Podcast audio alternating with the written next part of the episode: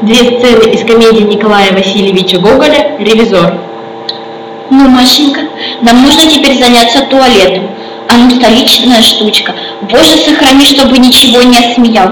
Тебе приличнее всего надеть твое голубое платье с мелкими оборками. Фи, Маленька, голубое, не совсем не нравится.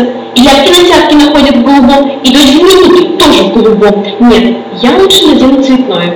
Цветное. Право говоришь, лишь бы только наперекор. Оно тебе будет гораздо лучше, потому что я хочу надеть палевое. Я очень люблю палевое. Ах, Маленька, вам не идет палевая. Мне палевое не идет. Не идет, и что угодно да- да ему не идет. Для этого нужно, чтобы глаза совсем темные были. Вот хорошо. А у меня разве не темные? Самые темные. Какой вздор говорит. Как же я не темная, когда я себя про себя гадаю всегда на трефовую даму. Ах, Маленька, вы больше червонная дама. Пустяки. Совершенные пустяки.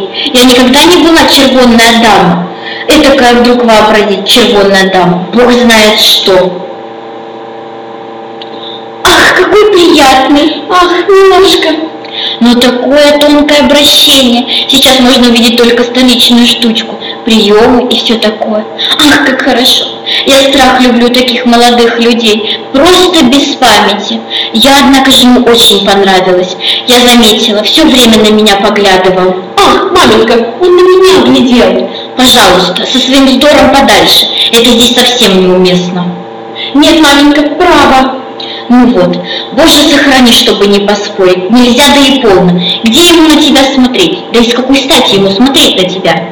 Право, Маленька, все смотрел. И как начал говорить о литературе, то взглянул на меня. И потом, когда рассказывал, как играл в бить с посланниками, и тогда смотрел на меня.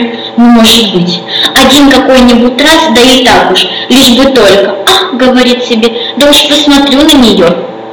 Читали Волкова Вера, Кузечкина Алина.